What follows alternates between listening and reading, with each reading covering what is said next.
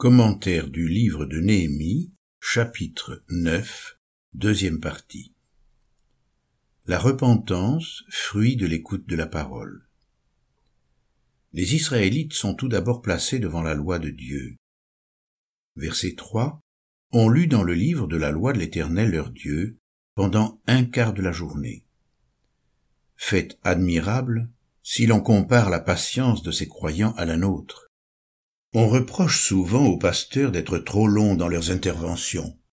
Mais nous oublions que lorsque l'apôtre Paul visitait les églises, il lui arrivait de parler la nuit entière. Il parla encore assez longtemps jusqu'à l'aube, après quoi il partit. Acte chapitre 20 verset 11. Les Juifs du temps de Néhémie ont faim et soif de la parole, et son écoute produit en eux une juste réaction.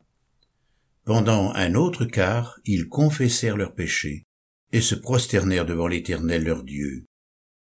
La parole de Dieu, adressée à la conscience de l'homme, doit produire une réaction que l'apôtre Jacques décrit en ces termes.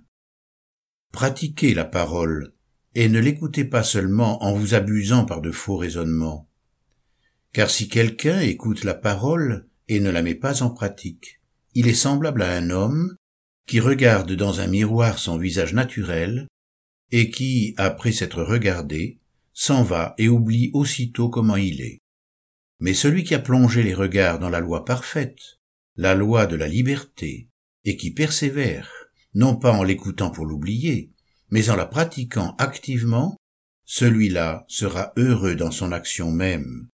Jacques chapitre 1, versets 22 à 25.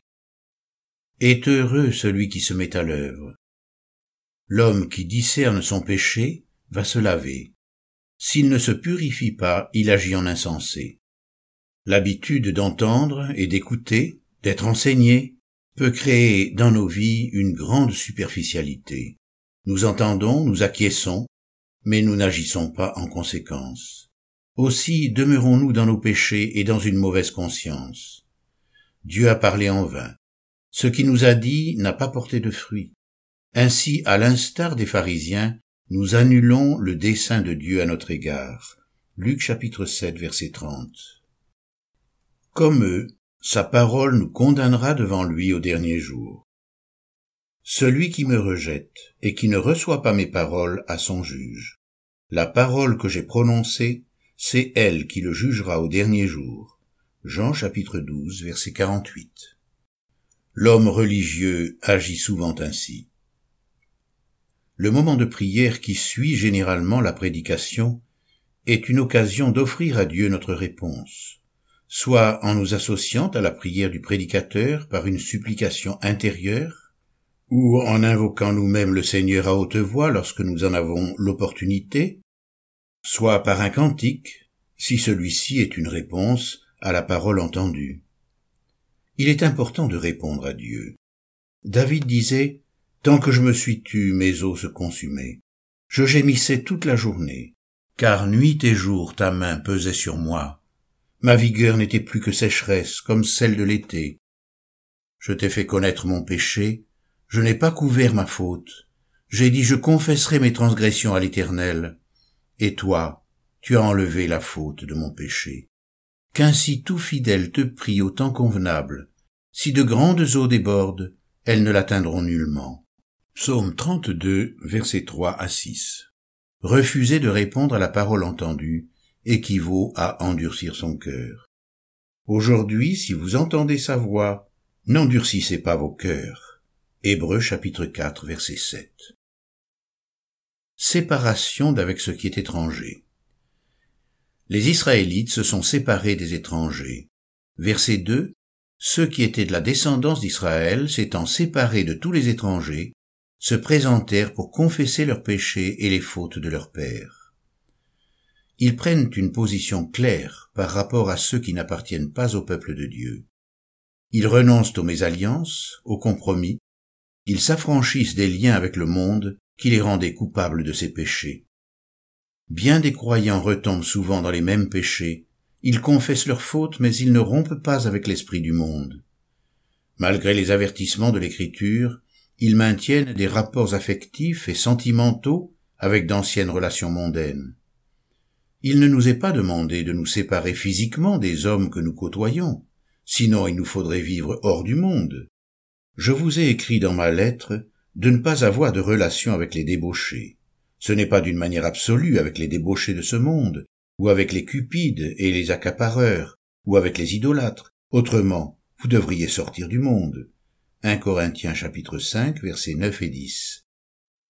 Mais il nous est réclamé de ne pas créer de relations intimes avec eux. Nous ne nous associons pas de cœur avec les gens du dehors. Ne formez pas avec les incroyants un attelage disparate. Car quelle association y a-t-il entre la justice et l'iniquité? Ou quelle communion entre la lumière et les ténèbres? 2 Corinthiens chapitre 6 verset 14. Nous les aimons non pour nous-mêmes, mais en vue de leur apporter la bonne nouvelle du salut. Les Juifs font preuve ici d'une grande obéissance. Le prix est cher payé puisqu'il faut renvoyer les épouses étrangères. Confessez-vous maintenant à l'Éternel, le Dieu de vos pères, et faites sa volonté. Séparez-vous des peuples du pays et des femmes étrangères. Ils s'engagèrent à renvoyer leurs femmes, et à offrir un bélier à cause de leur culpabilité. Esdras chapitre 10 versets 11 et 19. Dans le contexte polygame de l'époque, les hommes ne sont pas animés de la sentimentalité moderne. L'amour conjugal est alors vécu différemment. Néanmoins, la séparation affective a dû être cruellement ressentie. L'application de la loi mosaïque a été douloureuse. La position du Nouveau Testament est plus nuancée à ce sujet. Un chrétien marié à une inconvertie ou une croyante mariée à un incroyant peuvent vivre avec leur conjoint si celui-ci consent à habiter sous le même toit. Le non-croyant est sanctifié par le croyant. L'inconverti participe à la bénédiction spirituelle. Si un frère a une femme non-croyante et qu'elle consent à habiter avec lui, qu'il ne la répudie pas et si une femme a un mari non-croyant, et qu'il consente à habiter avec elle, qu'elle ne répudie pas son mari, car le mari non-croyant est sanctifié par la femme, et la femme non-croyante est sanctifiée par le frère. Autrement, vos enfants seraient impurs, tandis qu'en fait ils sont saints. Si le non-croyant se sépare, qu'il se sépare. Le frère ou la sœur n'est pas lié en pareil cas. Dieu nous a appelés à vivre dans la paix. En effet, comment savoir, femme, si tu sauveras ton mari? Ou comment savoir, mari, si tu sauveras ta femme? 1 Corinthiens chapitre 7, versets 12 à 16. Ce serait bien sûr un péché, une impureté pour un enfant de Dieu de créer un lien avec quelqu'un du monde. Une femme est libre de se marier à qui elle veut, seulement que ce soit dans le Seigneur. 1 Corinthiens chapitre 7 verset 39. Mais celui qui se convertit étant déjà marié, n'est pas souillé par sa relation avec un non-chrétien. Il n'y a pas à avoir peur d'une contamination. Le récit nous inspire également la réflexion suivante. Ne confessons pas les péchés qui mettent en cause la responsabilité de l'Église devant les païens. Cela provoquerait de leur part beaucoup d'incompréhension, de mépris et de jugement.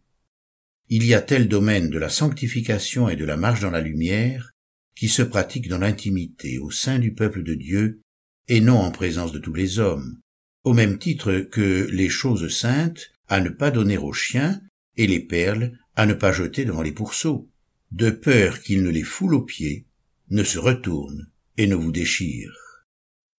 Matthieu chapitre 7 verset 6b